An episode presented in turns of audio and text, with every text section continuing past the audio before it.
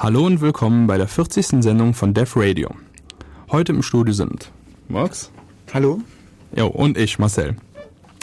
Ähm, das Thema der Sendung ist Das ist Edmunds Spielzeugkiste, Litz, Linux, Nessus und Co.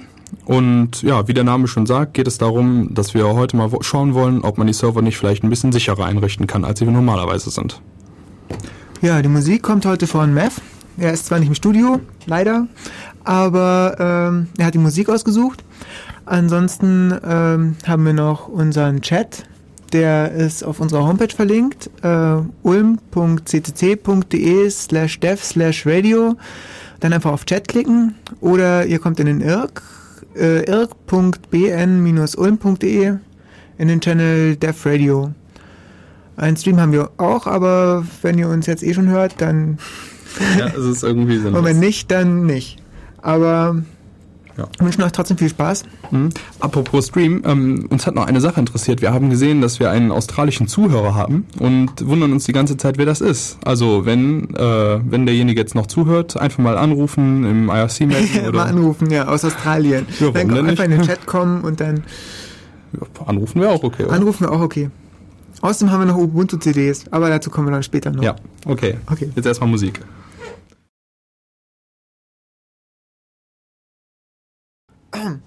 Hallo, da sind wir wieder. ähm, verplant wie immer. Wir haben uns gerade über die Ubuntu-CDs unterhalten. Äh, ja, wir haben Ubuntu-CDs. Und zwar äh, 504 müsste das sein, Horry Hedgehog. Und falls ihr bekommen möchtet, äh, dann ruft doch einfach mal an zu unserem Thema ja, und sagt äh, irgendwas zu unserem erzählt Thema. Erzählt uns irgendwas, genau. Ähm, also ja, vielleicht sollten wir fairerweise noch dazu sagen, wie ihr dann die Ubuntu-CDs irgendwie haben könnt. Ach was, das sagen wir nachher, nachdem die angerufen haben. Ah, okay. Ähm, es sind 5 x86er und eine PowerPC, ne? Genau. So was, ja. Also wer will anrufen, die Nummer ist äh, äh, Mox, du kennst es wieder auswendig, oder? Ja, äh, äh 0731 9386299. Von wegen auswendig, die steht hier. ja, aber ich musste sie erst suchen. Ähm, Genau, falls ihr äh, die Ubuntu, falls ihr nicht anrufen wollt und irgendwie lieber sechs bis acht Wochen warten wollt, könnt ihr natürlich auch auf ubuntu-linux.org gehen und euch die CDs da einfach irgendwie anfordern. Die aber kann man da kostenlos bekommen, aber wir haben für euch gewartet und äh, das ja. geht viel schneller. Und bis ihr die habt, ist wahrscheinlich wieder eine neue Version draußen. Also ruft lieber an. Ganz genau. Ähm, zurück zum Thema. Was heißt zurück? Wir fangen ja eigentlich erst gerade damit an, würde ich sagen. Ähm, ja, dann schauen wir mal, mit welchem Subthema wir da anfangen. Also ist ja eigentlich so, ähm, der fair, fairerweise muss man sagen, dass jedes von diesen Subthemen eigentlich schon fast eine eigene Sendung verdient hätte, weil die waren, glaube ich, alle sehr viel Arbeit und sind auch alle sehr groß und äh, mächtig. Aber wir haben uns vorgenommen, heute einfach nur mal einen Überblick darüber zu machen, vielleicht ein paar Leute dafür zu interessieren, mal äh, ihr System ein bisschen genauer unter die Lupe zu nehmen. Und deswegen gehen wir auch auf die einzelnen Sachen nicht so genau ein, wie man es vielleicht tun könnte. Ja, ich würde sagen, dann fangen wir mal an mit Nessus. Ähm, das ist ein cooler Scanner, den habe ich die Tage auch mal ausgiebig getestet. auch auf Merck Server und auf dem Ulmer CCC Server. Einfach mal drüber laufen lassen. Ähm, das ist ein Vulnerability, Vulner, also er findet Schwachstellen. ähm, macht erstmal einen Port-Scan und äh, testet dann die Ports ab, was da so läuft. Also der erkennt nicht wie viele andere Scanner, zum Beispiel Nmap macht das, glaube ich. Die gucken, welche Ports offen sind und gucken dann in die etc. Services und da steht dann halt drin, ja, Port 21 FTP. Und dann sagen sie, hey, da ist ein FTP-Server offen. Aber es könnte theoretisch auch irgendwas ganz anderes auf dem Port liegen. Und Nessus macht das halt anders. Der erkennt halt an dem, was der ähm, Server da sendet und welche Eigenarten der hat, versucht er halt zu erkennen, was das für ein Server ist und vielleicht sogar rauszufinden, was für eine Version. Und ähm, er hat dann halt so eine Datenbank. Also ich habe jetzt mal gestern geupdatet, habe mal die aktuellsten Plugins runtergeladen. Das sind fast 9000. Und jedes von diesen Plugins steht quasi für eine Angriffmethode. Und das probiert dann halt ähm, quasi für jeden Port seine, die möglichen Angriffe durch und sagt dann halt nachher, was davon ähm, exploitable ist. Und ähm, das ist eigentlich ganz cool. Man sollte es vielleicht nicht in fremden Netzwerken probieren, weil dann so Peaks hochgehen. Max. Ja, erstens das und zweitens ist natürlich dazu gedacht, eure eigenen Netzwerke ähm, ja, zu testen auf Sicherheitslücken. Äh, ja, Man kann das natürlich auch auf, auf fremden Netzwerken benutzen, aber es, man muss damit rechnen, dass es recht laut ist. Also Ja. von wegen äh, versteckt oder so, wenn da jemand äh, ein Auge auf sein Netzwerk hat, dann merkt er das. Ich zum Beispiel habe das gestern auch gemerkt, wenn du meinen Mail-Server ähm, geärgert hast, Ja, ich musste mich auf die Sendung vorbereiten. indem mein Postfix mir ungefähr um die 50 Mails geschickt hat. Mit Hilfe, Hilfe, jemand versucht komische Sachen. Ja. Das Interessante war, wir konnten dann halt auch mal drüber gucken, was er probiert hat. Ja, also mein Postfix ist so konfiguriert, dass er mir ähm, die fehlgeschlagenen SMTP-Sessions nach äh, Postfix, äh, nach Postmaster mailt, also einem Postmaster-Account.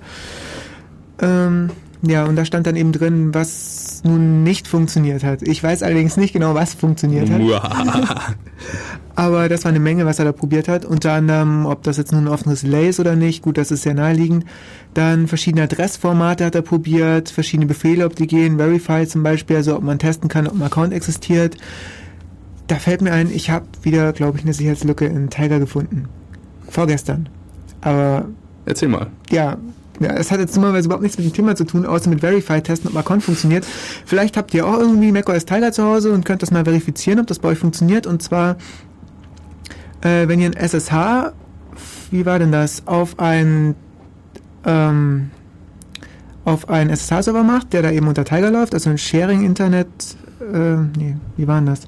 Einstellungen, Sharing und dann irgendwie den SSH-Daemon da anklicken und sich dann irgendwie drauf verbinden. Wenn er es auf jeden Fall mit einem Account macht, der nicht funktioniert, äh, der den es nicht gibt, dann bleibt der SSH-Daemon da irgendwie hängen. Und wenn es den gibt, dann und das Passwort ist nur falsch, dann kommt eben nochmal die Passworteingabe und nochmal, wie es halt sein soll. Aber wenn es den nicht gibt, dann äh, bekommt man halt zwar eine Passworteingabeaufforderung, aber wenn man dann irgendwas eingibt, dann kommt danach keine zweite. So kann man testen, ob der Account existiert oder nicht auf dem System.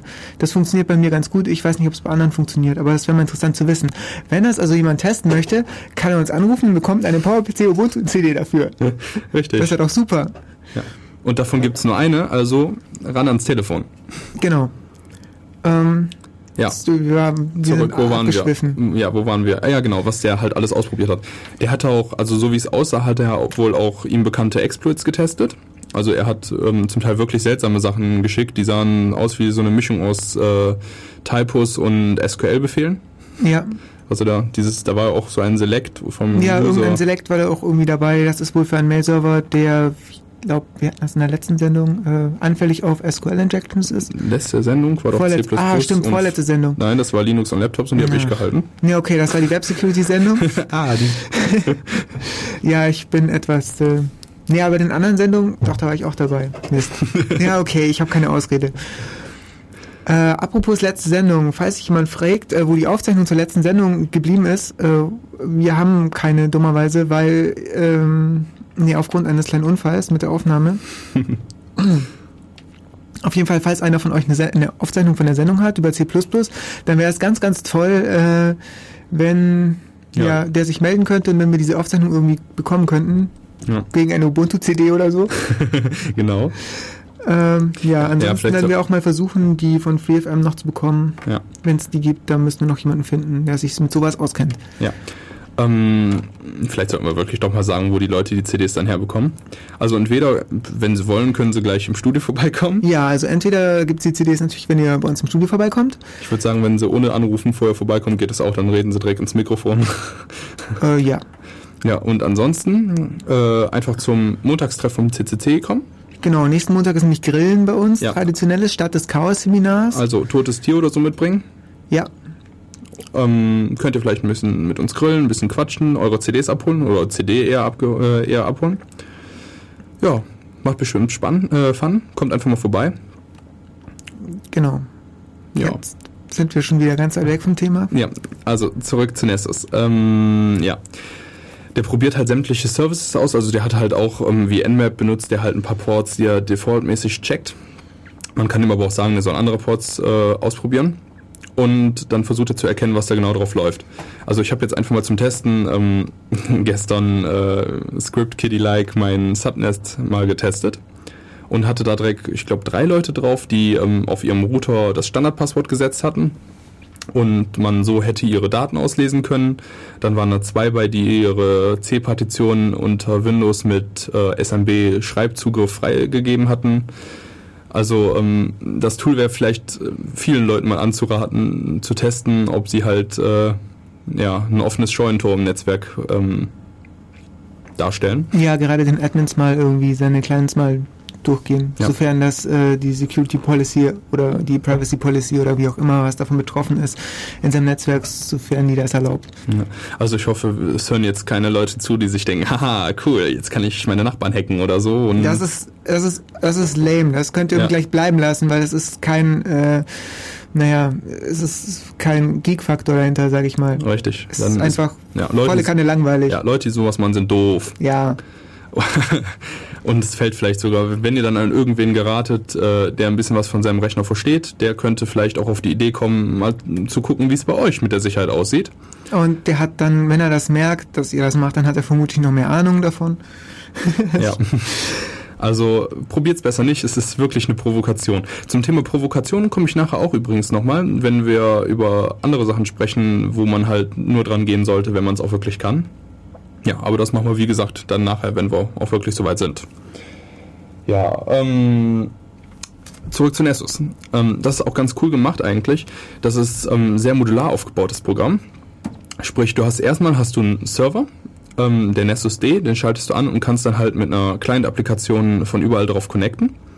Also das ist auch wirklich so, dass du ähm, die nicht auf dem zu untersuchenden Host oder so gestartet haben musst, sondern äh, es reicht wirklich, wenn man das halt auf seinem Rechner installiert hat und dann damit irgendwo hin connectet und mal testet, was da so offen ist. Ähm, des Weiteren läuft das halt ähm, alles, also man muss halt nicht, um neue Plugins oder so zu testen, muss man halt nicht Nessus komplett neu installieren, sondern es gibt einfach ein Command, das heißt, glaube ich, Nessus-Update-Plugins. Und dann lädt er, sofern man bei Nessus registriert ist, das geht aber ganz schnell und ist kostenlos, ähm, lädt er halt die aktuellsten Plugins runter. Meine Zwischenfrage, was braucht man denn für Daten, um sich bei Nessus zu registrieren? Also ich meine, was wollen die von einem haben? Äh, eine E-Mail-Adresse, mehr okay. war das nicht. Ja gut, das klingt fair. Ja, das ist auch fair. Und da steht unten extra bei, äh, dass das nicht für Spamming-Purposes benutzt wird und ich glaube den Leuten einfach mal. Ja, ich glaube, den kann man glauben. Ja, ähm, wäre ja sonst auch lame. Allerdings. Ja, um, dann lädt er halt die Plugins runter. Also ich habe mal getestet, gestern Abend waren es aktuell 8943, glaube ich. Das ist ja schon eine Menge. Und ähm, das ist auch kein Binary Code oder so, sondern ähm, Nessus bringt eine eigene Skriptsprache mit. Die heißt NASL. Das ist, glaube ich, Nessus Attack Scripting Language. Und jedes von diesen äh, Skripts äh, macht halt quasi einen Angriff, simuliert einen Angriff. Also zum Beispiel gab es dann wahrscheinlich eins, was sich dann zu äh, Murks Mail Server verbunden hat und SQL-Befehle gesendet hat. Ja. ähm, das Updaten ist halt auch so ganz einfach. Der lädt sie halt stumm runter und ähm, man kann sie dann halt benutzen. Mit der Guy, nachdem man sich dahin verbunden hat. Was nur, was ich für, äh, als störend empfinde, ist, äh, je mehr Plugins das sind, desto länger braucht er, um sich zu verbinden zum Server. Wobei ich das nicht so ganz verstehe, wieso das so ist, wieso das so sein muss. Aber es ist wirklich störend, weil wir haben es eben mal kurz getestet hier vom Studio aus. Und wie lange hat er gebraucht? Das waren bestimmt 10 Minuten, oder? Ja, sowas. Also wir wissen nicht genau, woran das liegt. Äh, ob das jetzt nun äh, ja an Nessus selber, also ob das praktisch so gehört oder ob wir irgendwas falsch gemacht haben. Falls wir irgendwas falsch gemacht haben und ihr sagt, das gehört nicht so und bei euch ist das nicht so, dann ruft einfach mal an und sagt uns das. Ja. Oder kommt in den Chat und sagt uns das. Ja, wobei ich mich das wundern würde, weil da gibt es halt ein Feld, da äh, tippt man die IP ein, in ein Feld ein Benutzernamen, ein Feld ein Passwort und dann klickt man auf Login. Da kann man ja an sich nicht so viel falsch machen, dachte ich jedenfalls. Hm, ja. Aber vielleicht gibt, hm, ich weiß es nicht. Ja, schauen wir mal einfach. Wenn sich einer meldet und eine CD will, wir sind so telefongeil eigentlich, ne? Ja. Letzte Sendung, wo wir zusammen gemacht haben, haben wir auch die ganze Zeit genervt, dass die Leute uns anrufen aber sollen. Aber irgendjemand hat angerufen. Ja, aber irgendwas hat auch wieder nicht funktioniert ja, mit diesem bösen Telefon. Ja, ein paar Mal. Aber Exi hat angerufen Stimmt, und das hat, hat gefragt, geklappt. ob wir den Port forwarden. Das haben wir sogar gemacht. Also es bringt was. Haben wir das jetzt eigentlich immer noch? Hat Irgendjemand, falls irgendjemand weiß, ob wir das jetzt gemacht haben. Also wir haben es damals gemacht. Ob es immer noch funktioniert, weiß ich nicht. Du hast einen Tunnel aufgesetzt. Äh, könnte noch funktionieren. Bin mir nicht sicher. Ich würde sagen, wir machen wieder ein bisschen Musik, gucken mal, ob das noch funktioniert, sagen euch das dann und... Dann bis gleich. Bis gleich.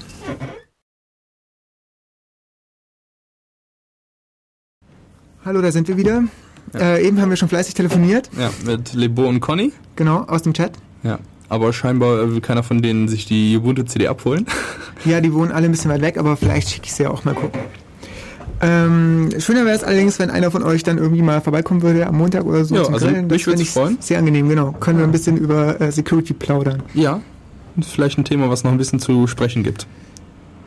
Also, Conny wollte jetzt eigentlich nochmal anrufen, hat er gesagt, aber der traut sich jetzt Ja, ich, nicht gucken mehr. wir mal. Ansonsten, was gibt's noch zu Nest zu Ja, sagen? da kann ich einfach noch ein bisschen weiter quatschen. Ähm, was bei Nestus ganz interessant ist, ah, ne, das habe ich glaube ich schon erzählt, dass der das nicht an den Services erkennt. Ja, ähm, der hat auch zum Beispiel SSL-Support. Ähm, das heißt, der kann halt sowas wie den IMAP-S oder den SMTPS oder HTTPS selber kann er halt auch checken. Das ist vielleicht auch ganz interessant, wenn, weil es ja schon irgendwie kontraproduktiv, wenn man halt schon einen Secure Daemon, also mit SSL verschlüsselten Daemon laufen hat und der dann irgendwie buggy ist oder so. Also gerade bei sowas wäre es ja irgendwie schon peinlich, wenn da dann ein Bug drin ist. Und das ist dann auch ganz nett, wenn der da ähm, prüft. Ja, und was er auch hat, ist, äh, ich habe noch nicht genau gefunden, wo das. Oh, das Telefon Ah, klingelt. ja, Ja, dann machen wir jetzt mal Pause und reden mit Conny. Gehen da gleich mal ran. Der Radio, hallo? Hallo. Hallo. Und läuft dein Nessus jetzt? Ja, es läuft, es läuft ganz toll. Auch wenn ich nicht weiß, was mir das jetzt genau bringt, weil ich euch nicht zugehört habe, aber. Ja, das ist natürlich sehr effektiv. Du bist Conny, nicht wahr? Ja, ja nee, ja. Also so ein bisschen. Ja, ja, ich wollte euch sagen, dass eure Sendung ganz toll ist. Juhu, wir haben unseren ersten Groupie. Und du willst am Montag vorbeikommen und dir deine Ubuntu-CD abholen. Nee, besser nicht. Ich lasse erstmal bei dir verstauben. Okay, ich pass drauf auf. Hm. Ja, ich hoffe. Ähm, Ja, also genau, was du damit jetzt machen kannst, kann ich nur mal in drei Worten zusammenfassen. Du kannst jetzt gleich bei äh, Target, kannst du halt eine IP eingeben. Ja. Und das macht man am besten nur mit IPs, die einem wirklich selber gehören, ein eigener Rechner oder so, Lux.de. zum Beispiel. Ähm, den habe ich schon gecheckt, keine Angst. ähm, dann machst du halt einfach Start Scan, dann macht er erst einen Port Scan und dann probiert er halt an den offenen Ports äh, mögliche Exploits aus. Und Ja. gibt dir dann nachher einen schönen Report, was funktioniert, was nicht funktioniert, was verbesserungswürdig wäre. Ja. Das ist Ja, ich, ich möchte grüßen. Darf ich jemanden grüßen? Ja, aber Musikwünsche gibt's nicht. ja, okay, ja. Äh, ich grüße alle meine Freunde, wenn ich welche habe. Und was mit deinen Eltern? Ah, nee, besser nicht. Na was gut, mit deiner Freundin? Die hört sowieso nicht zu. Na super. es geht ums Prinzip, Mann. So, ja, okay, ich grüße alle, die ich kenne, alle, die mir auf meinem Weg geholfen haben. Bis da ganz oben. Okay. Na gut, das nehmen wir jetzt mal einfach kommentarlos so hin, würde ich sagen. Ja, Okay, ich würde sagen, ähm, wir lassen dich noch ein bisschen weiter installieren. ja. Und äh, sag doch einfach mal, wenn du diese ganzen, wenn du dich da irgendwie registriert hast, die ganzen Module runtergeladen hast, It's Lead Time, by the way. äh, Lead Time. Ja, Yes, 13 it's Lead Time. Ja, Ja, ich würde sagen, du kannst jetzt mal mit deiner Mama reden oder so, die du eh nicht grüßen wolltest. Genau, die regt sich gerade auf, dass du nicht gewusst hast. Ja, glaube ich auch. Ähm, ja, probier doch mal und sag uns, ob das bei dir auch so lange zum Starten dauert, wenn du diese 8000 Dinger da mal installiert hast. okay. Ansonsten äh, machen wir mal ein bisschen weiter. Ja, mach's gut. Tschüss. Tschüss. Ja, leg den mal auf. So, jetzt sind Ich sag zu viel ansonsten, ist mir gerade aufgefallen. Ich sag immer ansonsten. Ich muss mir echt mal was Neues ausdenken. Hm? Ansonsten ist sie echt scheiße. Ja, das ist wirklich wahr. Ja, ähm, wo war ich gerade dran? Ja, stimmt. SSL unterstützt der und ähm, der unterstützt auch aggressivere Tests. Besonders deswegen sollte man das vielleicht auch wirklich nur auf seinem äh, eigenen Rechner anwenden.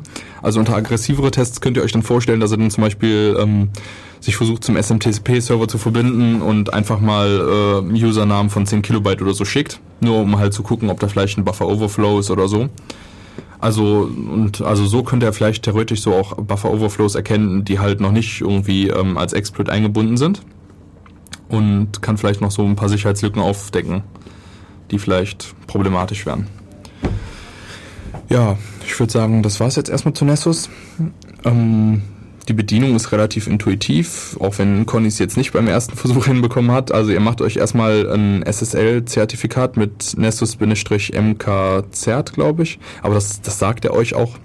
Und danach legt ihr halt einen User an mit Nessus-Add-User und könnt dann halt, äh, nachdem ihr den Server gestartet habt, könnt ihr dann halt mit dem Client und eurem Namen und eurem Passwort, was ihr da generiert habt, drauf connecten und es halt benutzen. Und es ist auch eigentlich ganz einfach zu, anzuklicken. Also du kannst auch was ganz Cooles ist, du kannst halt mehrere Server gleichzeitig angeben. kannst du halt einfach eine Liste auswählen, wo die dann halt mit äh, Zeilenumbrüchen getrennt sind. Also ich weiß nicht, ob es auch andere, mit anderen Zeichen geht. Und ähm, dann zeigt dir diese schön in so einer schönen Liste an, wo man dann halt Fortschrittsbalken sieht beim Portscan, beim Check. Und äh, kann dann halt mal so seine ganze äh, IP-Range da reinschreiben oder so. Ja, Murks läuft gerade weg. Ich glaube, der geht aufs Klo oder weiß der Teufel was. Gut, dann mache ich jetzt mal ein bisschen weiter. Ähm, ganz kurz wollte ich auch mal Snort anreißen. Snort ist ähm, ein Sniffer. Der, also man könnte ihn zum Beispiel theoretisch als Ersatz für TCP-Dump benutzen. Um mal zu erklären, was TCP-Dump ist, das ist einfach ein Programm, das ähm, schaltet die Netzwerkkarte in den sogenannten Promiscuous Mode. Das ist halt ein Modus, wo ähm, alle Daten quasi vom Programm abgefangen werden können, was da halt durchläuft. So naja, das ist, Entschuldigung, das ist äh, das ist ein Modus, wo praktisch alle Pakete mitgelesen werden, die nicht an einen selber gehen, also die einfach nur an der Karte vorbeikommen, die die Karte ja. jetzt nicht praktisch äh, raus. Ja, also rauspickt. quasi Monitoring. Ja, genau. Ähm, und das liest halt diese Pakete mit und äh, erkennt dann zum Beispiel bestimmte Muster, die man halt auch vorkonfigurieren kann. Oh, ich glaube, du hast gerade irgendwas mit dem Sound gemacht, kann das? Nee, okay.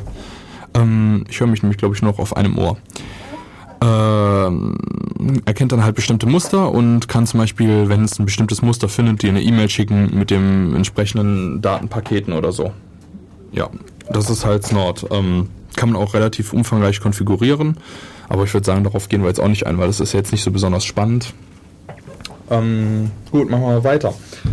Was könnte ich noch ansprechen? Ich könnte mal auf ähm, sogenannte Security-Distribution äh, eingehen.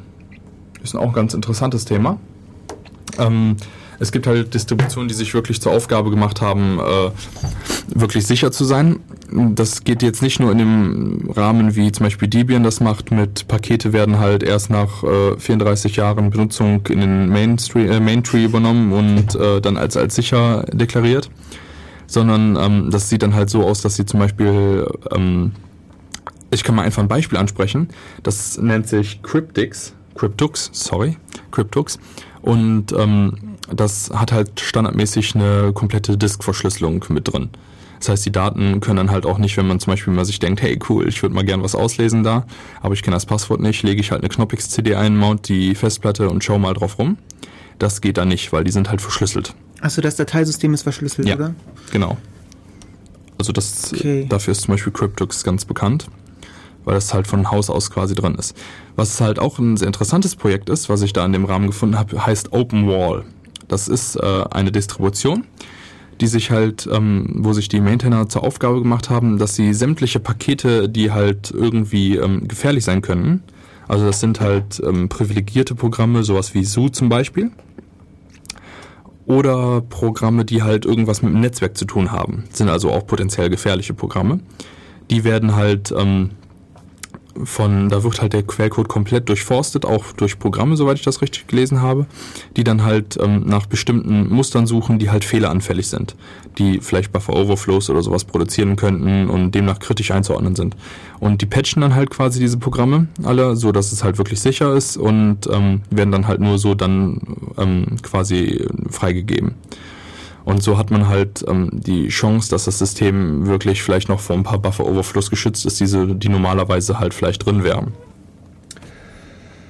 Ähm, ja, es bietet halt für, damit man halt so ein bisschen ähm, wirklich auch Pakete zwischenbekommt, die die paar Programmier, also die paar Leute dabei ähm, OpenWall nicht selber gemacht haben, hat halt auch einen RPM-Support, so dass man halt vielleicht auch ein paar Pakete von Fedora oder alte Red Hat-Pakete installieren kann vielleicht auch ein paar SUSE-Pakete, ich weiß nicht, ich habe es nicht probiert. Nur damit man halt nicht so ganz vom Rest der Welt abgeschnitten ist. Ähm, ja, es ist schon von einigen Programmierern, also ich habe jetzt mal geguckt, die meisten davon schreiben sich auch nicht mit einem richtigen Namen auf die Webseite, sondern zum Beispiel der Kopf der Programmiererbande da heißt Solar Designer. Ja, das ist Open Ball. Ähm, ja, was ich jetzt mal ansprechen könnte, wäre halt ein etwas größeres und komplizierteres Thema. Da geht es nämlich. Da machen wir vorher noch ein bisschen Musik davor. Stimmt, stimmt, wir brauchen Musik. Genau, sonst, wir müssen uns erstmal darauf vorbereiten. Ja, ich hoffe, ihr wart jetzt übrigens nicht durch den Anruf von Conny abgeschreckt. Ihr dürft immer noch alle anrufen. Wir haben noch CDs. Conny will seine ja eh nicht abholen. Ja, der will, der will sie bei mir irgendwie liegen lassen und äh, Falls er irgendwann mal nach Ulm kommen sollte, was, Was nicht sehr wahrscheinlich ist. Ja. Und wenn, würde es wahrscheinlich vergessen, dass er noch eine CD gut hat. genau. Also ruft an, wir haben CDs. Kostenlos. Okay, da sind wir wieder. Ähm, Es geht um äh, Admins Spielzeugkiste. richtig. Was man Und- halt so machen kann, um sein System vielleicht ein bisschen sicherer zu machen. Ja, beziehungsweise was da noch so rumliegt und was man, ja, Ja. was man halt mal losspielen kann. Zum Beispiel Linux-Distributionen, die irgendwie sicher, besonders sicher sein sollen. Ja. Also im Vergleich dazu, ich habe halt ähm, bei den Recherchen für die Sendung hier habe ich zum Beispiel jemanden gefunden, der da auch so ein bisschen verglichen hat. Der hat zum Beispiel, also der wollte da jetzt keine Wertung reinbringen, weil es eh relativ alte Distributionen waren. Aber der hat gesagt, dass er zum Beispiel mit einer alten ähm, SUSE-Distribution, die er da nochmal drauf gespielt hat und das mal getestet hat, direkt ähm, drei Sicherheitslöcher gefunden hat, mit denen der halt ähm, remote ins System hätte eindringen können. Also es war eine ältere SUSE-Version. Also wir wollen jetzt keine SUSE-User hier diskreditieren. Ja, vielleicht ein bisschen. Ähm, und eine hat er, glaube ich, sogar bei Red Hat gefunden. Also damals war es noch Red Hat. Also ähm, selbst die standardkonfigurierten können halt unsicher sein. Es gibt zum Beispiel ähm, alle SSH-Versionen vor 3.4, glaube ich, sind anfällig von, also OpenSSH vor 3.4 sind, glaube ich, anfällig. Und ähm, da haben die Distributionen ja auch nicht viele Möglichkeiten, was gegen zu machen, weil SSH muss halt in eine Distribution rein. Das steht außer Frage. Ja, und wenn da halt ein Bug in der Version drin ist, kann man nicht viel machen. Und es ist ganz interessant, ähm, mit Nessus darauf zu überprüfen, um halt auch rauszufinden, was da los ist. Des Weiteren kann man halt auch dann Distributionen verwenden, die vielleicht ähm, die Bugs gar nicht erst haben und das ist dann sowas wie OpenWall zum Beispiel. So, soweit waren wir. Ähm, worüber ich jetzt, worauf ich jetzt zu sprechen kommen wollte, sind ähm, Sicherheitskernel-Patches. Da fange ich dann mal an mit Litz. Litz ist das Linux Intrusion Detection, Detection System und ähm, das ist von zwei Leuten hauptsächlich auf jeden Fall angefangen. Das ist Xi Huagang und äh, Philipp Biondi. Gut, das war wahrscheinlich jetzt nicht so wichtig. ähm, und die Hauptproblematik bei Litz, die, die, Leute, die diese Leute beim Linux-Kernel gesehen haben, ist halt einfach, dass der Root allmächtig ist. Wenn halt ähm, wenn also ein User per SSH irgendwie reingekommen ist und dann irgendwie sich geschafft hat, äh, Remote Root Zugriff zu ähm, besorgen, dann kann er auf dem System wirklich alles machen. Er kann formatieren, er kann Daten löschen, er kann Rootkits installieren, einfach alles. Und ähm, der Ansatz von Litz ist jetzt halt einfach, dass ähm, sogar der User-Account des Roots beschnitten wird quasi. Dass, ähm, also es wird halt ein Kernel-Patch eingespielt und ähm, dann kann man zum Beispiel äh, bestimmte Dateien wirklich schreibgeschützt machen, die dann halt nur, äh, die dann halt nur gelesen werden können, wenn man eine sogenannte Litz-Free-Session erstellt. Die kann man dann mit dem Litz-Passwort, kann man die dann halt quasi ähm, im Terminal machen und dann ist halt dieses eine Terminal gerade ähm, frei von den Restriktionen, aber auf den anderen kann der Root halt trotzdem noch nichts mit der Datei anstellen. Das ähm, ruft halt, also das ist nicht nur einfach Dateien zu beschränken, sondern ähm, auch bestimmte Sachen, die Programme machen können. Beispielsweise ähm, Sockets unter Port 1024 öffnen oder ähm, bestimmte Funktionen halt zu benutzen allgemein. Also zum Beispiel braucht der X-Server braucht halt auch irgendwas, ich glaube, um direkt in den Grafikspeicher reinschreiben zu können oder so. Ähm, das funktioniert auch nicht ohne äh, Sonderregeln, die man halt einträgt. Es gibt dann bei Litz gibt es zum Beispiel, die, die heißen ACL, das sind Access Control Lists. Da kann man dann halt reinschreiben, was die User quasi machen dürfen, was sie nicht dürfen, um halt einzustellen, dass halt die Programme wirklich trotzdem laufen, obwohl man Litz drauf hat. Also den Programmen wirklich die Rechte zu geben, die sie wirklich brauchen. Worum es halt einfach geht, ist ähm, beispielsweise ähm, ein FTP-Server, der aufgesetzt ist, ähm, also wir spielen jetzt einfach mal ein Szenario durch. Wir setzen halt einen FTP-Server auf, der ähm, ist eigentlich nur dafür da, für einen Kumpel und seine Freundin irgendwie, ähm, dass sie sich ein paar Daten austauschen können darauf, dass sie halt ein paar Verzeichnisse haben, wo sie sich ein bisschen was hin und her schieben können. So, ähm, an sich, für diese Aufgabe selber ist ja eigentlich gar kein Root, äh, Root wichtig.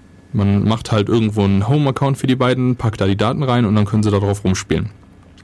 Aber leider, weil zum Beispiel FTP standardmäßig auf Port 21 läuft, ähm, ist es nicht möglich, dass man dann das halt ohne Root startet. Vielleicht braucht FTP auch noch andere Kleinigkeiten. Aber den Großteil der Root-Funktion, also zum Beispiel braucht FTP ja zum Beispiel je nach Authentifikation brauchst vielleicht zum Beispiel noch Schreibzug äh, Lesezugriff auf die etc. Shadow oder so. Aber für einen Großteil der Möglichkeiten, die Root ähm, hat, brau die, die braucht FTP ja gar nicht. Und ähm, genau da setzt halt Litz an. Man kann halt sagen, dass der FTP-Account quasi genau die Sachen darf, die er braucht und mehr nicht. Und daher läuft dann halt auch nicht in so einem Litz -Free, in einer Litz Free Session oder so, sondern halt nur ähm, unter speziellen Rechten. Das ist halt der Hauptansatzpunkt von Litz. Ähm, ja, des Weiteren, man kann zum Beispiel auch Sachen machen, die man unter Linux sonst gar nicht machen kann. Also zum Beispiel effektiv wirklich Daten verstecken sprich eine Datei wirklich ähm, von ls nicht sichtbar machen lassen, auch nicht mit ls-la oder so, wo man halt diese Dateien sieht, die vielleicht mit einem Punkt vorher unsichtbar gemacht wurden, da sieht man gar nichts, außer wenn man halt in einer Litz Free Session ist. Mein Stuhl knarzt gerade ganz komisch, ja. Ähm, des Weiteren kann man zum Beispiel Fire, äh, Firewall-Einstellungen kann man dann nicht ändern lassen, das heißt man richtet sie quasi einmal ein und das war's dann. Dann kann man dann nichts mehr dran spielen ohne Litz Free Session. Ja, ähm, was einem jetzt vielleicht in den Kopf schießen könnte, wäre, uh, wie machen wir das denn zum Beispiel, wenn wir ähm, Startup-Scripter haben oder so? Die brauchen halt häufig viele Root-Sachen. Muss ich dann für jedes von diesen Start-Scripts äh, Start irgendwie extra Regeln festlegen oder so? Nee, das muss nicht sein. Litz hat ähm, drei Modi. Einmal den Startup-Mode. Da sind halt die Rechte alle so ein bisschen lascher, so dass ähm, halt die Startup-Scripts auch äh, irgendwie auf die äh, Devices zugreifen können, dass halt äh, zum Beispiel UDEV arbeiten kann oder weiß der Teufel was. Dann hat's halt den Post-Boot-Mode, das ist halt der Modus, in dem normal gearbeitet wird, also nach dem Booten, Post, wie es schon sagt. Und ähm, da sind halt die Sicherheitseinstellungen quasi auf voller Härte. Und dann halt der Shutdown-Mode. Das ist halt ähm, der Modus, in dem halt die Shutdown-Skripte wieder arbeiten können. Die brauchen halt auch häufig spezielle Rechte um vielleicht zum Beispiel noch irgendwelche Log-Files, also LOCK-Files, irgendwie zu löschen oder weiß der Teufel was. Ja, ähm, noch eine andere Eigenschaft von Litz ist zum Beispiel TDE, das ist Trusted Domain Enforcement. Ähm, das ist zum Beispiel, dass ähm, bestimmte Programme sind in einer sicheren Domäne, haben dann Zugriff auf äh, bestimmte äh, Funktionen, Dateien oder so. Ähm, dann wird halt überprüft, wenn zum Beispiel ähm, das TDE für ein Programm aktiviert ist und es liest aus irgendeiner unsicheren Quelle, beispielsweise aus dem Netzwerk oder vom Keyboard oder so, dann wird es automatisch aus dieser Trusted Domain herausgeschoben und verliert seine Rechte. Das ist ganz einfach der Fall, ähm, damit halt nicht wirklich durch ähm, unkontrollierten Input quasi diese Programme ausgehebelt werden könnten. Das schützt halt zum Beispiel vor Buffer Overflows, die ausgenutzt werden könnten. Ein Beispiel wäre zum Beispiel, ähm, wenn man irgendeinen Daemon, zum Beispiel SSH, da wäre es halt ziemlich kontraproduktiv für ihn, TDE einzuschalten, weil dann einfach die Leute äh, nicht mehr übers Netzwerk connecten könnten, ohne dass er seine speziellen Rechte verliert. Wäre irgendwie unpassend. Ähm, des Weiteren wäre es zum Beispiel schwachsinnig, das bei der Zoo-Binary zu machen, weil wenn es nicht mal vom Keyboard lesen darf, ist sie schwachsinnig. Ja, und das ist TDE für viele Programme bringt es wirklich was, weil ähm, wenn halt ein Programm daraus liest, dann ist es vielleicht wirklich ähm, nicht unbedingt als sicher einzustufen. Ja, ähm, das ist zum Beispiel Litz. Äh, ein, ja, sollen wir noch mal ein bisschen Musik machen, Murks? Du spielst hier die ganze Zeit so gelangweilt rum, oder? Nein, nein, ich chatte eigentlich. Ach so, du chattest. Eigentlich lese ich nur zu mit. Ach so, erzähl doch mal was. Du, du Äh, bist hier die ganze Zeit so ruhig und Ja, nein, ich- eingeschüchtert. Ich weiß gerade überhaupt gar nichts Dann zu tun. frag doch irgendwas. Ja, Lebo hat gerade im Chat gefragt, ob wir nicht auch mal irgendwas über Sys-Admin-Tools zu Windows und Windows 2000 sagen können, weil da läuft ja auch, ähm, da läuft ja auch irgendwie viele Server drunter oder damit oder quälen sich damit rum. Auf jeden Fall habe ich gesagt, dass Nessus auch gegen Windows funktioniert. Ja, das schon. Richtig. Ähm, Mit C-Linux oder Litz hat man da Kann man- weniger Chancen. ja, C-Linux kann man natürlich auch auf Rechnern installieren, auf denen vorher Windows lief. Vorher ja, richtig. Genauso wie OpenWall. Ja, genau. Also ich weiß gar nicht, was ihr habt. Richtig. Ähm, das Problem ist auch einfach, ähm, dass, dass die gleiche Problematik, fand ich, war jetzt letztens da im Gästebuch von Dev Radio. Da hat sich jemand beschwert, dass die Sendungen alle so langweilig wären und wir halt keine richtigen Hacker-Themen aufgreifen würden. Ähm, ich habe mir da wirklich mal Gedanken drüber gemacht, weil, also ich kann jetzt sehr ruhig mal sagen, ähm, die heutige Sendung war fürchterlich problematisch, für mich jedenfalls. Wir haben nämlich einfach kein vernünftiges Thema gefunden. Ähm, letzte Woche wurde ich einfach dazu auserkoren, dass ich doch die Sendung mache, weil ich Zeit habe. Ja, Und- ursprünglich wollten wir nämlich was über Kryptographie machen. Krypto Kryptologie. Kryptologie, stimmt. Also die wollte ich mit Mev zusammen machen. Ähm, das Problem ist nur A, ähm, dass ein großer Teil der Kryptologie, äh, Kryptologie schon von Gieselbert in der Informationstheorie äh, abgegriffen wurde. Ja gut, da gibt es noch einiges zu sagen, aber Ja. das zweite große Problem war, dass Mev keine Zeit hatte. Richtig, er ist mit seiner Freundin auf einer Burg. Ich dachte an einem See. Vielleicht ist ein See an der Burg. Hm. Auf jeden Fall gibt es da Internet, er war nämlich eben da. Naja. Ähm, oder es war einfach nur eine Ausrede, weil er keine Lust hatte. Muss noch Mathe lernen oder so. Glaube ich nicht. Also ja, er muss Mathe lernen, aber nein, ich glaube nicht, dass er keine Lust hat.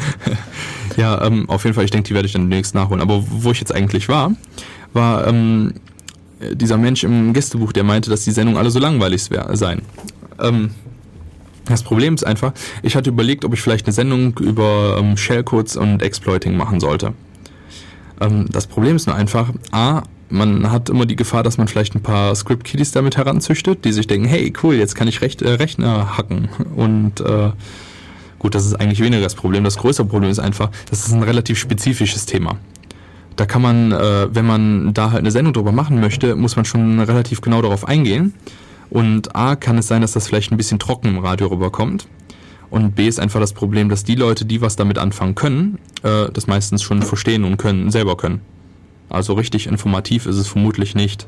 Besonders weil man da halt auch viel mit Assembler asen muss und es macht ja jetzt nicht so richtig Sinn, hier irgendwie ein paar Assembler-Befehle durchs Radio vorzulesen. Hm, ja. Aber jetzt weiß ich überhaupt nicht mehr, wo die Verbindung zur jetzt war. Ähm, Warte mal, was hat Lebo nochmal gesagt? Windows-Rechner, so, genau. Ja, genau.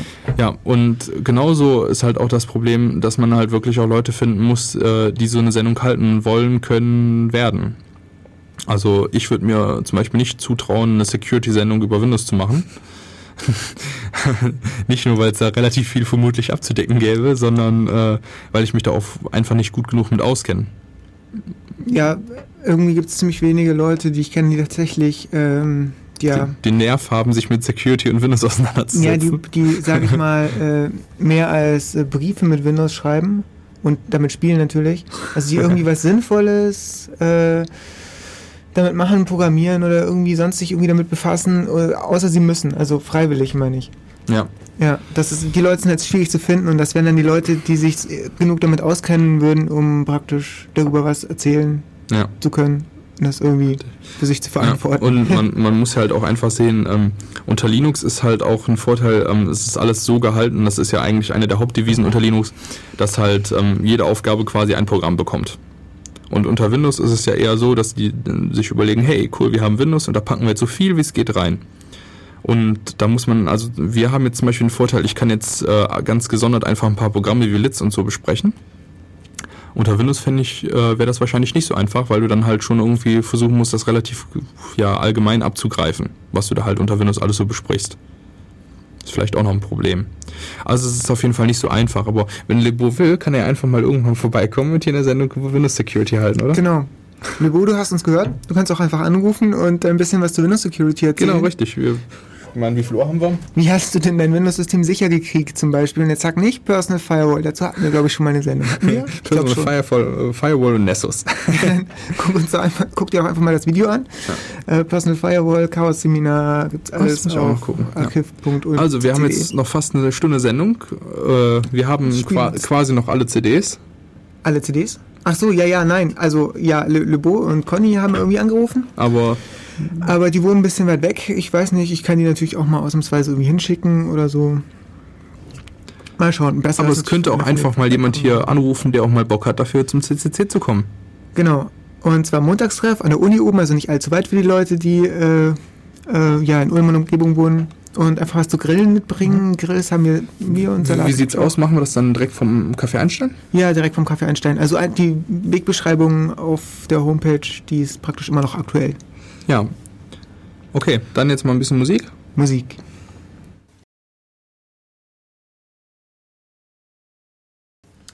Hallo, da sind wir wieder. Jo. Ähm, wir haben gerade hier mal mit der Technik gesprochen und haben rausbekommen, dass wir die Def Radio Sendung von vorletzte Woche über C++, dass wir die doch noch kriegen könnten. Etwas in etwas schlechterer Qualität, aber immerhin. Ja, besser als nichts. Ja. Genau, das klappt also. Ja, das ist sehr erfreulich. Nochmal zum Thema, äh, zum Thema Hacker-Themen zurück, was mir noch eingefallen ist, beziehungsweise was ich dazu noch sagen wollte.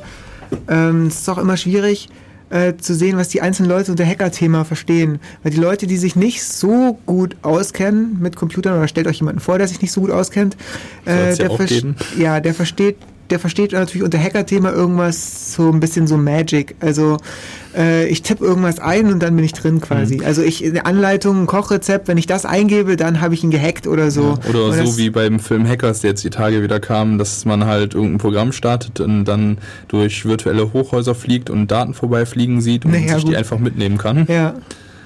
Ähm, ja, so ist es natürlich nicht. Ähm, wenn sich jetzt jemand auskennt, also mehr, wenn er halt schon, wenn er schon, schon ungefähr weiß, worum es geht und so, dann braucht er eigentlich nur noch äh, ja die Idee zu haben. Zum Beispiel, ähm, ja, es gibt sowas wie äh, Security Linux oder ähnliches und dann guckt er danach, was dazu gibt und er hat die Idee und weiß dann praktisch oder kann sich dann mit Google oder wie auch immer auf der Homepage von dem entsprechenden Projekt sich die Informationen beschaffen, das ausprobieren und dann ist das für den quasi ein ja, das ist für den ein Thema, wo er sich praktisch reinlesen kann, damit rumspielen und sich die Sourcen anschauen, was da gemacht wurde und dann eventuell doch eine Sicherheitslücke finden. Und das ist für ihn eigentlich schon, äh, ja, für jemanden, der sich der gern sowas macht, der gerne mit rumspielt, ist das ein Hacker-Thema.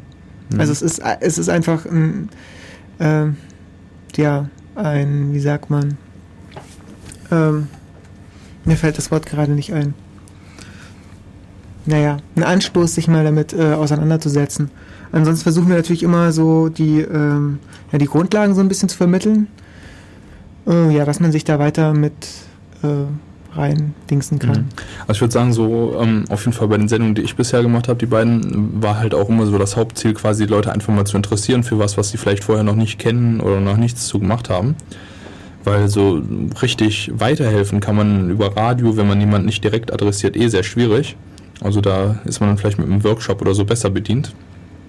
Und ähm, da geht es eigentlich eher immer darum, dass man den Leuten zeigt, hey, da gibt es sowas und das ist echt interessant, schaut euch das mal an, vielleicht ist das was für euch. Ja. So halt auch bei diesem Thema, wie Mux eben schon sagte. Ja gut. Ja, was haben wir noch? Sollen wir weitermachen? Ja, ähm, hast du ja eben auch schon referenziert, Selinux. Ja. Steht für Secure Linux. Ähm, das ist äh, ganz interessant, das ist nicht von irgendwelchen Privatpersonen oder so herausgegeben. Also im Endeffekt schon, klar, aber ähm, das ist vom NSA. Ähm, also ich habe gestern mal geguckt, gestern Abend war dann leider die NSA-Webseite down. sehr äh, sehr äh, fragwürdig, was da wohl los war. Vielleicht hat das das Linux versagt, ich weiß es nicht. Ähm, hat mich auf jeden Fall gestört, weil in der Vorbereitung zu so einer Sendung ist natürlich die Webseite des Programms down, nicht so gut. Wenn ich sowas lese, ähm, Linux vom NSA oder so, dann stellen sich natürlich zunächst mal so als erste Reaktion die Nackenhaare auf, weil ähm, man kennt es ja noch aus äh, früheren Zeiten, äh, USA, Krypto, Exportverbot ja. und so weiter und äh, NSA war eine ganze Weile, ich weiß nicht, wie es jetzt ist, weiß natürlich niemand, äh, voraus, wenn es um das äh, Brechen von äh, ja, Security geht, von Kryptoalgorithmen. Ähm, sie wussten teilweise schon vorher Schwachstellen, die so öffentlich noch gar nicht bekannt waren oder erst Jahre später. Und da fragt man sich natürlich, okay, die geben jetzt einen Linux raus und sagen, das sei sicher. Haben die da eine Backdoor eingebaut oder haben die da keine Backdoor eingebaut? Oder wüssten die, wie man da die Sicherheits, äh, naja, was sie da als Sicherheit anpreisen gehen kann oder nicht? Ähm, und wenn nicht, warum machen die das? Ähm, das habe ich mich auch gefragt. Das stand auch bei den Goals auf der Webseite nicht dabei. Besonders wundert mich das, weil die halt inzwischen halt ähm, mit Litz einen relativ prominenten Konkurrenten haben der halt auch im Endeffekt das gleiche macht, weil viele anders äh, arbeitet C Linux auch nicht. aber das NSA wollte es herausgeben und dann warum nicht? Ähm, wegen der Sache mit den Kryptoexporten und so. Also soweit ich darüber geguckt habe, ist da weniger mit Kryptographie auch gearbeitet. Also ist das glaube ich nicht so das Pro äh, Problem, sondern halt auch mit der gleichen Technik wie äh, Litz, dass halt User-Accounts beschnitten werden und ähm, also im Endeffekt ist es auch quasi das gleiche. Jetzt kommen wahrscheinlich irgendwelche Leute, die im Chat damit gearbeitet haben, mich erschlagen und mit einzelnen Details äh, niederprügeln wollen, aber es, es hat verfolgt halt das gleiche Ziel und arbeitet im Endeffekt auch mit den gleichen Grundmaßnahmen. Also es gibt halt schon ein paar Unterschiede. Ist das Open Source? Kommt gerade die Frage im Chat von Thomas. Ja, das ist ein Patch, den du einspielst, also muss es Open Source sein. Okay. Im Kernel. Ähm, äh, wo war ich gerade? Ja, also es gibt halt auch nicht ähm, viele Unterschiede zu Litz eigentlich. Ähm, die liegen wohl eher im Detail. Was halt schon als Stein des Anstoßes, besonders halt in den USA gesehen wird, ist, dass ähm, C-Linux im Gegensatz zu Litz halt ähm, patentierte Technik benutzt. Also im Endeffekt, je nachdem wie man es interpretiert, benutzen halt wahrscheinlich, benutzt wahrscheinlich jedes größere Softwareprojekt patentierte Technik. Dazu könnt ihr euch vielleicht mal, wenn ihr Interesse daran habt, den äh, Vortrag von Richard Stallman vor, wann war das, vor einem Jahr oder so? Ungefähr müsste es gewesen sein, ja, warte mal, November? Nee, es ist noch kein ganzes Jahr her. Hm. Also es war, da war schon kalt draußen. Also es ist auch auf der Ulmer Webseite verlinkt, Ulmer CCC Webseite. Das ist wirklich sehr interessant. Das ist der Richard Stallman, der in Ulm war, also der Big Boss der GNU Foundation der Macher der Free Software quasi. Also eine richtige Prominenz in der Hackerwelt. Sieht auch so aus wie ein Hacker. Ähm, tanzt ganz gerne Folklore. Hat einen ganz tollen Vortragsstil, schon allein deshalb lohnt sich vielleicht das Video. Ja, wie er den äh, Vortragseinleiten unterbricht, dass er eh du blöd rum erzählt und dass er es besser selber macht. Ähm, ich kann mich gerade nicht wirklich erinnern, aber das lag. Ja, die, Ein, die Einleitung war nicht so ganz korrekt und hat das Thema Patente falsch eingeleitet. Er meinte ja, ja, ich mache das besser. hat ihn da vom Podium verjagt. Ach so, äh, Frank hat die Einleitung gemacht. Ich, ja. ich bin etwas später. Ähm, ich habe den Stream gemacht, ich habe den Stream versaut. Nein, wir wollten einen Videostream machen, aber das hat dann erst nicht geklappt, weil wir keinen Input von der Kamera hatten und dann hat es nicht geklappt, weil wir uns mit dem Realtime-Scheduling total verschätzt haben. Äh, ja, weil, das uns, weil unsere Kisten einfach zu schwach waren, die wir da oben stehen hatten. Und das war Chaos und deshalb fehlen mir die ersten paar Minuten.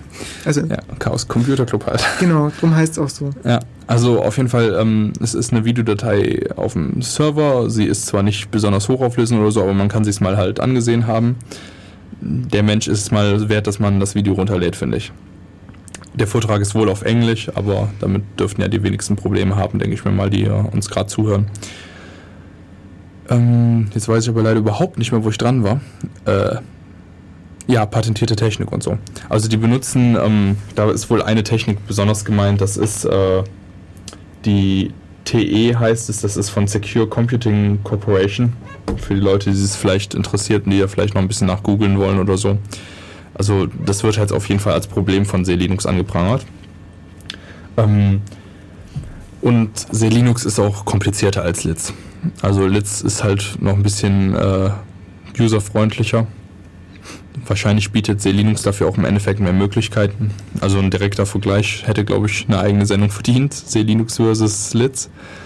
Aber äh, sie mal zu anzuschneiden ist vielleicht trotzdem ganz interessant. Ähm, des Weiteren hat C Linux noch ein Feature, was auch häufig bei Litz vermisst wird. Ich weiß gar nicht, ob es inzwischen mal nachgearbeitet wurde, aber nach meinen Quellen noch nicht. Ähm, das ist das sogenannte RBAC. RBAC steht für Role-Based Access Control. Und ähm, das ist im Endeffekt das System, was äh, quasi bei jedem Multi-User-System äh, benutzt wird. Also zum Beispiel unter Linux ist es auch implementiert, dass halt äh, bestimmte Usergruppen oder bestimmte User selber halt Zugriff auf bestimmte Dateien oder Dienste haben.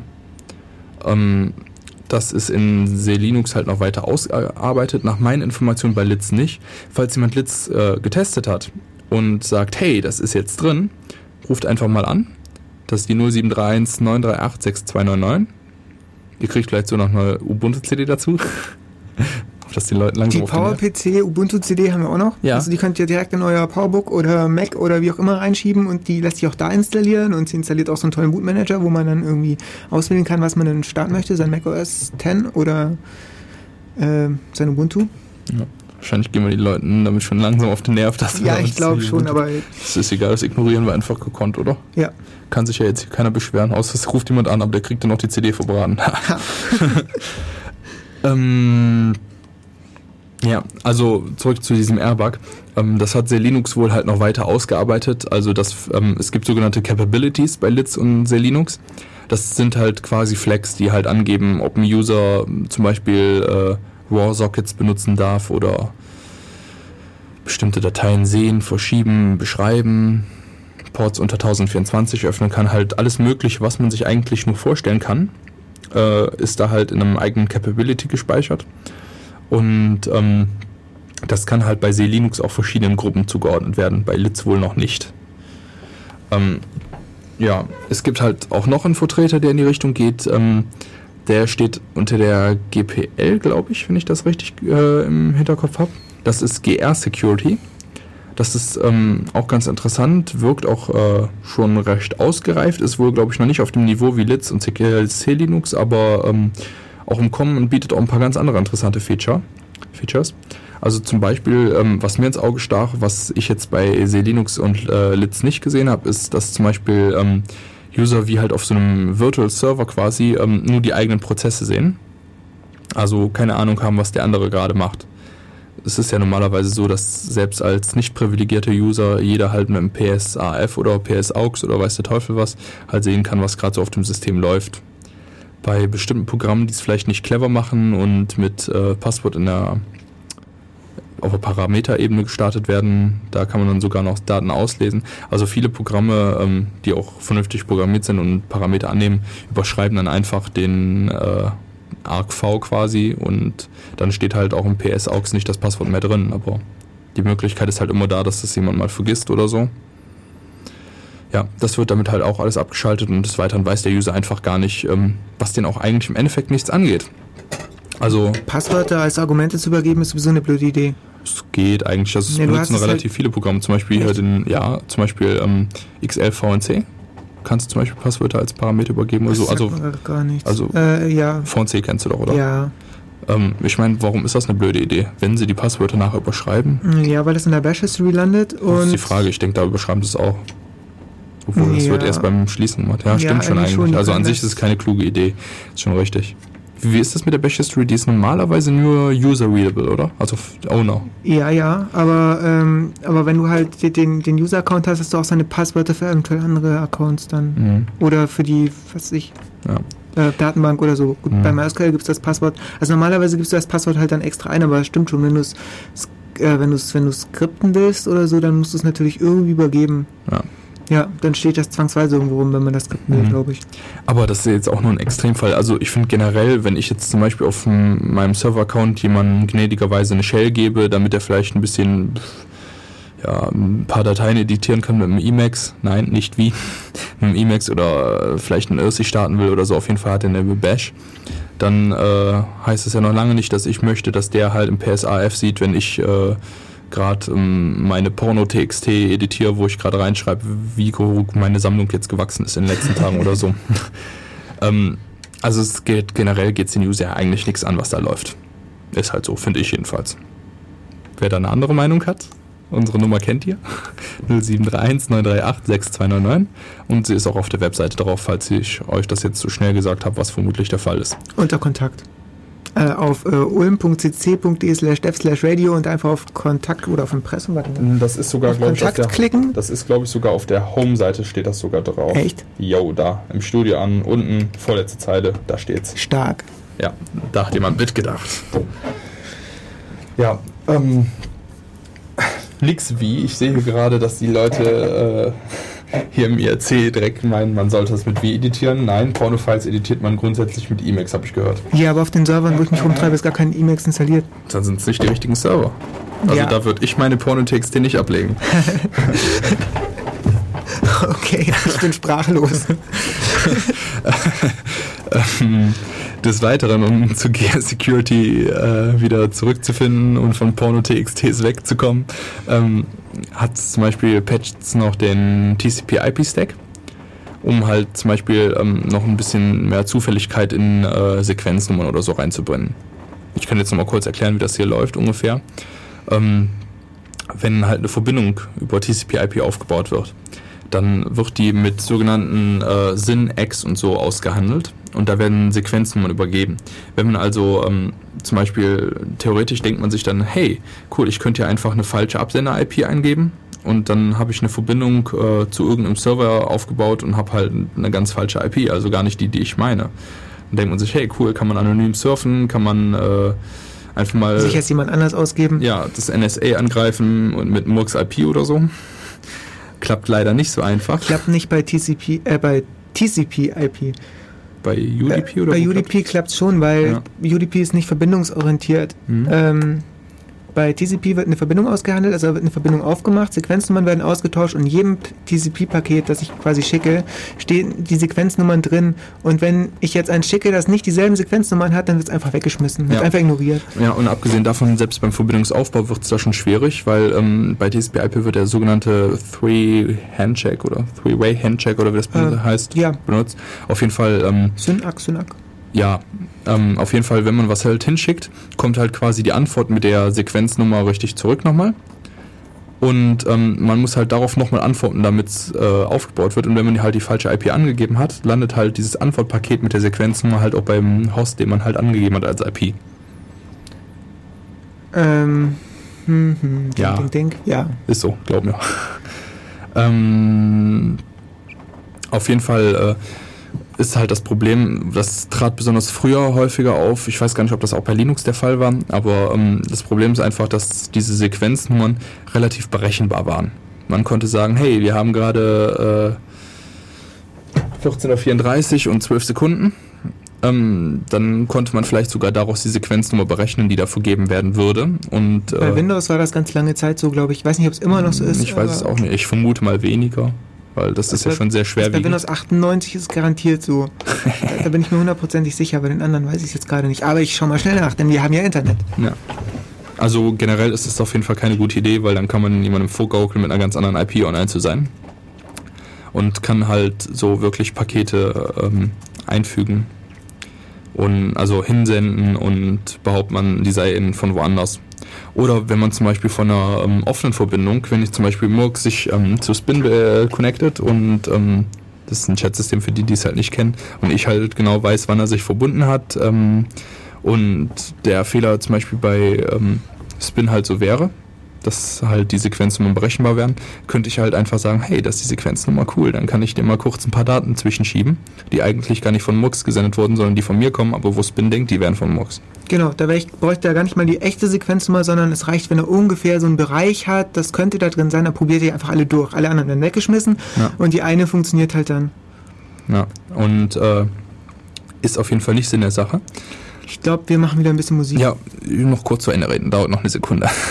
ähm, und GR Security ähm, hat halt genau ähm, auch auf diese Sequenznummern abgezielt und versucht da ein bisschen mehr Zufälligkeit reinzubringen. Zufälligkeit ist unter, äh, also ist unter PCs ja eh so ein Problem eigentlich. Ja, weil wo soll der Zufall denn herkommen? Richtig, so ein PC, also ich meine, ähm, wenn man halt so, man kann jetzt philosophisch werden und darüber reden, dass halt alles äh, determiniert ist, aber ähm, wenn man sich halt einfach so mal eine Zahl ausdenkt, Stimmt nicht.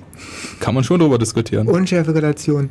Ja, die, doch, vielleicht ist es ja doch termi- determiniert. Die Unschärferelation sagt ja, glaube ich, nur aus, dass ähm, man es nicht beobachten und berechnen kann und wenn man es versucht, ist dadurch das Messergebnis verfälscht. Ja, stimmt. Aber wenn man halt als äh, allwissender Beobachter alle Daten kennen würde, ähm, Als, ja, als außerhalb des Systems ja, stehend. richtig. Ja, ohne das, ohne, ja, ohne das Ja. zu beeinflussen. Aber es ist ja wirklich jetzt nicht so Thema der Sendung.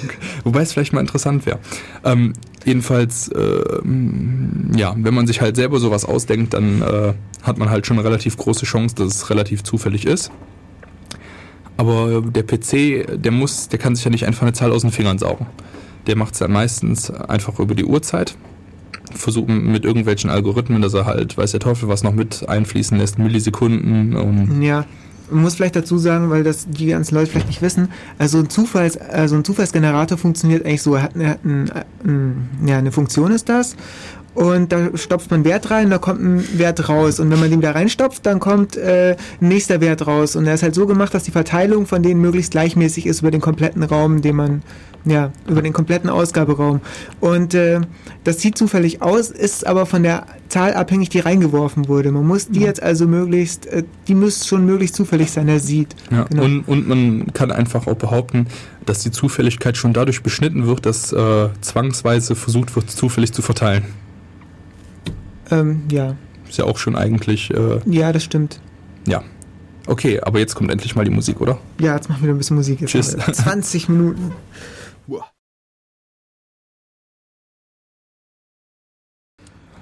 Hallo, da sind wir wieder. Weil uns die Musik zu stressig wurde, haben wir jetzt mal irgendwie äh, beschlossen, noch ein bisschen was zu erzählen. Ja, also da hat Mev echt das Perverseste aus seiner Playlist rausgepult, was er nur irgendwie finden konnte, glaube ich. Ich glaube auch. Merken, die Playlist vorher anhören. ja. Also, wie Murks eben schon meinte, wenn man sich vorstellt, man fährt gerade mit dem Auto, schaltet das Autoradio ein und äh, hört man, dann hört man das. Ja, nicht vom Grundrauschen zu unterscheiden, würde ich sagen. Ich würde mein Autoradio einschicken. ähm, okay. Ja, Ja, der erste bedankt sich auch gerade im IRC. Gut, dass es weg ist.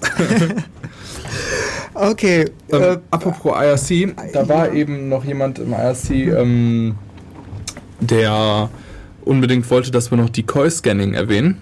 Ich habe mal ganz kurz danach gegoogelt, um dann noch vielleicht was sagen zu können. Im Endeffekt hätte ja auch jeder andere selber googeln können, aber dann sage ich es mal und spare den Leuten das. Vielleicht fehlen mir noch wichtige Aspekte darum. Ich weiß nämlich nicht, was daran jetzt unbedingt so äh, erzählenswert ist. Aber diese Decoy-Scanning ist halt ein Scan-Modus, den, der zum Beispiel von Nmap unterstützt wird. Und äh, da werden äh, Verbindungsanfragen mit äh, zufälligen IPs und zufälligen TTLs gesendet. TTL ist ähm, Time to Live. Das ist ähm, quasi, also standardmäßig sind es, glaube ich, meistens 128, oder?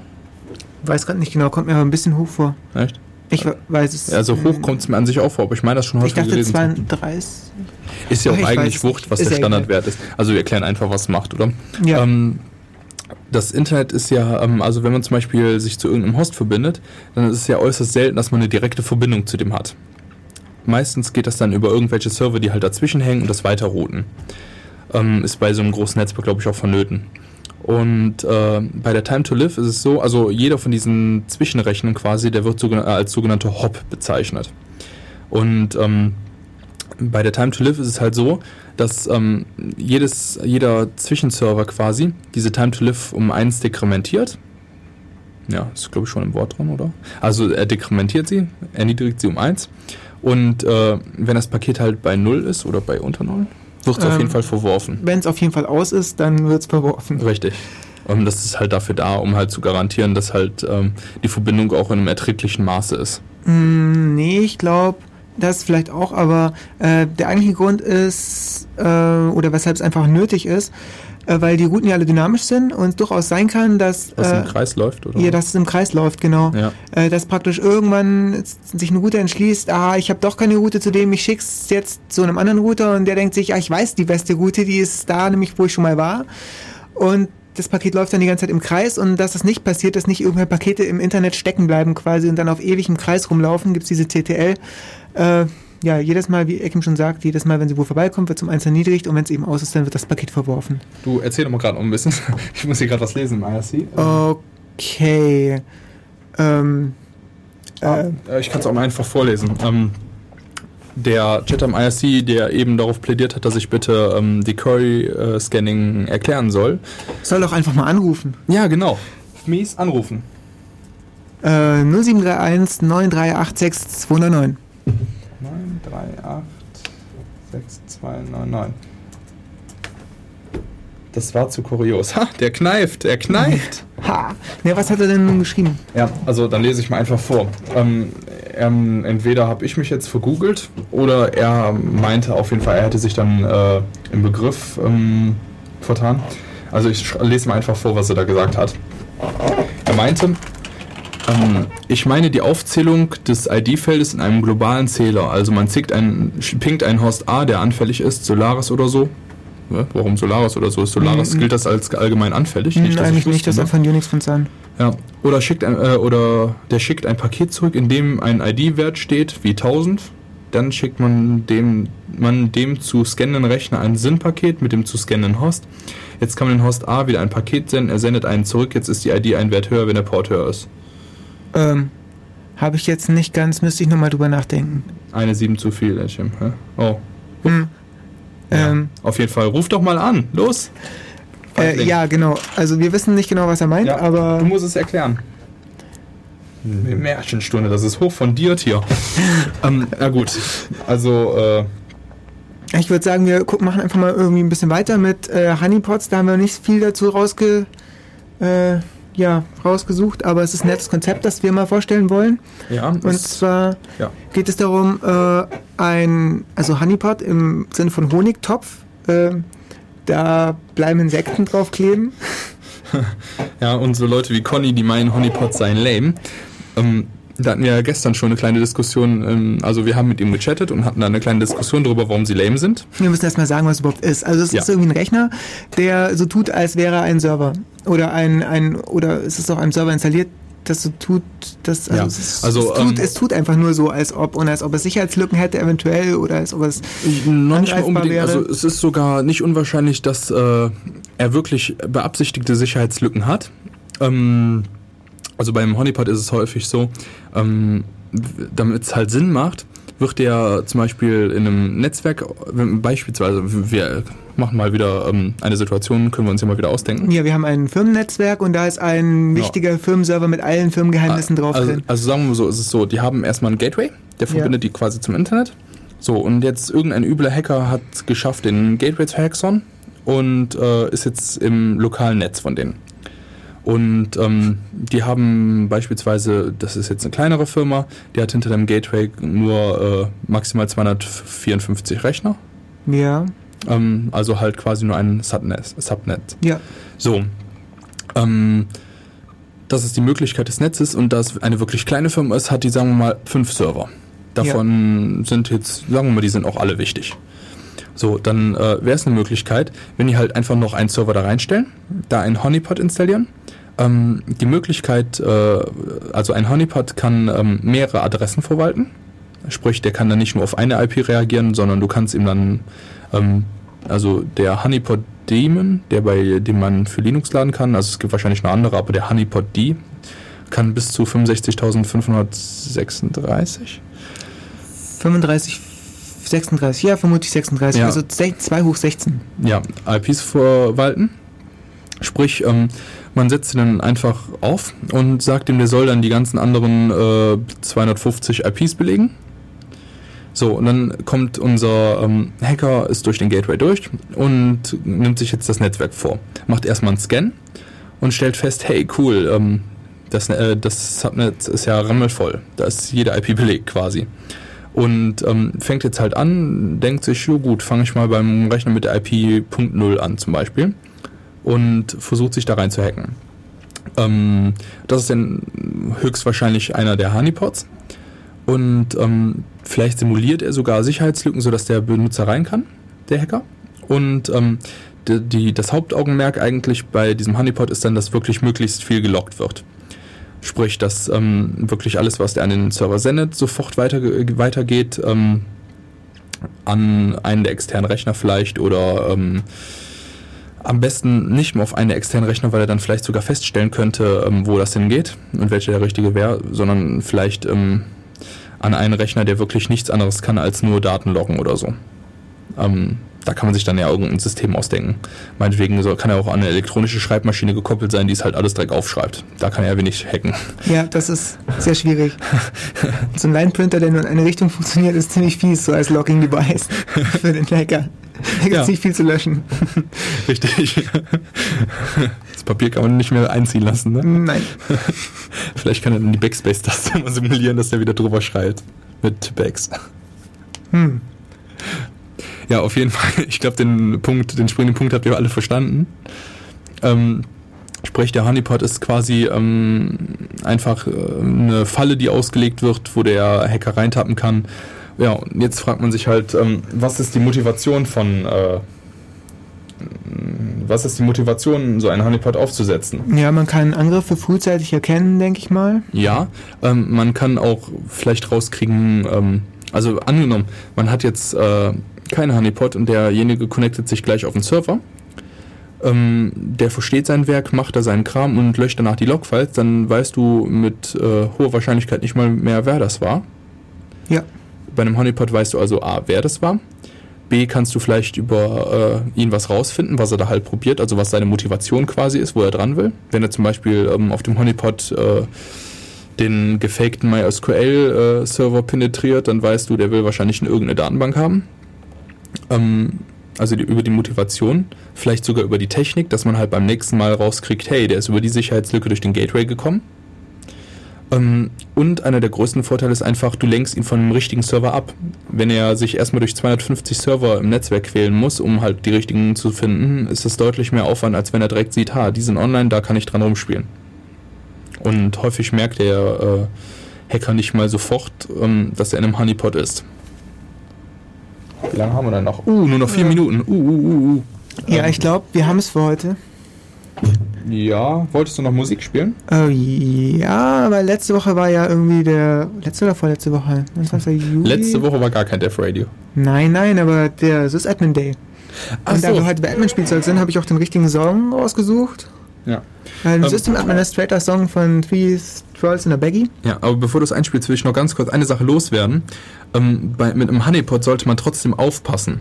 Sprich, nicht jeder sollte sich jetzt denken, hey, cool, ähm, ich weiß jetzt, was ein Honeypot ist, ähm, setze ich den einfach mal direkt in mein Netzwerk. Sondern A ist äh, so ein Honeypot schon eine mächtige Provokation für einen Hacker, der merkt, was er tut. Und äh, B, wenn ein Honeypot nicht richtig konfiguriert ist, dann kann man damit trotzdem noch Mist bauen. Und ihr wollt wahrscheinlich nicht später dem BND erklären, warum euer Rechner ähm, den seit zwei Wochen mit äh, Nessus penetriert. Ja, er und alle seine Freunde, weil er es in seinem Blog geschrieben hat. ja.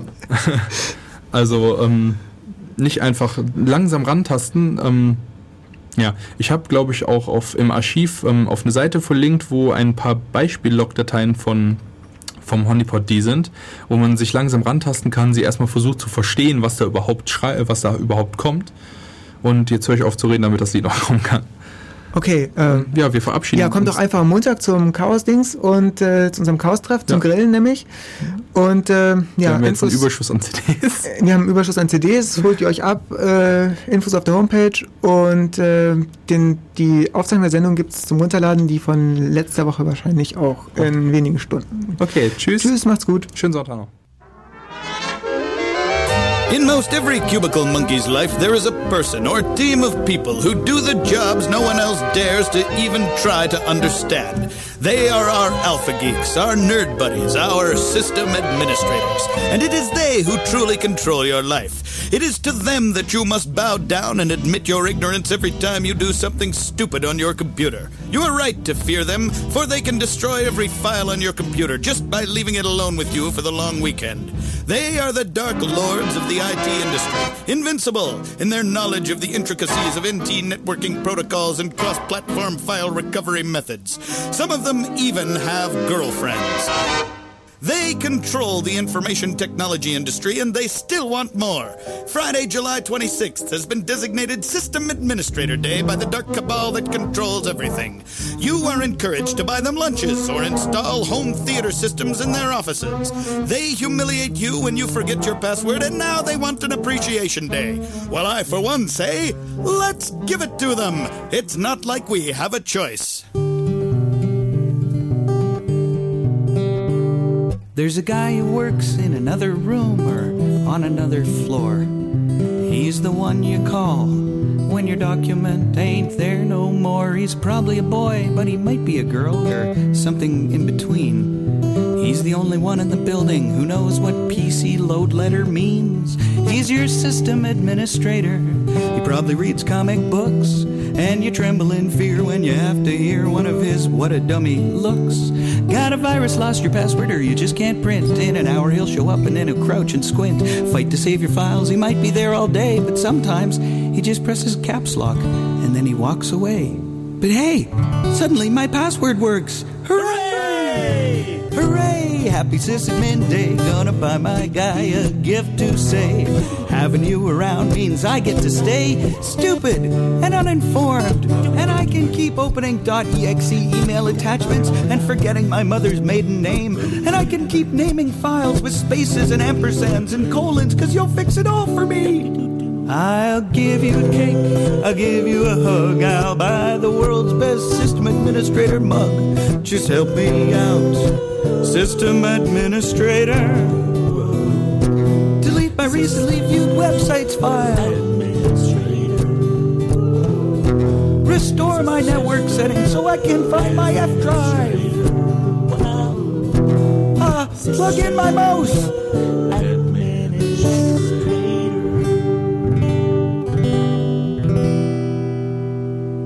Piss him off, you'll be fired by tomorrow morn. Cause he's the guy who knows that you were surfing porn. So, July 26th, make sure you get a present for your system administrator.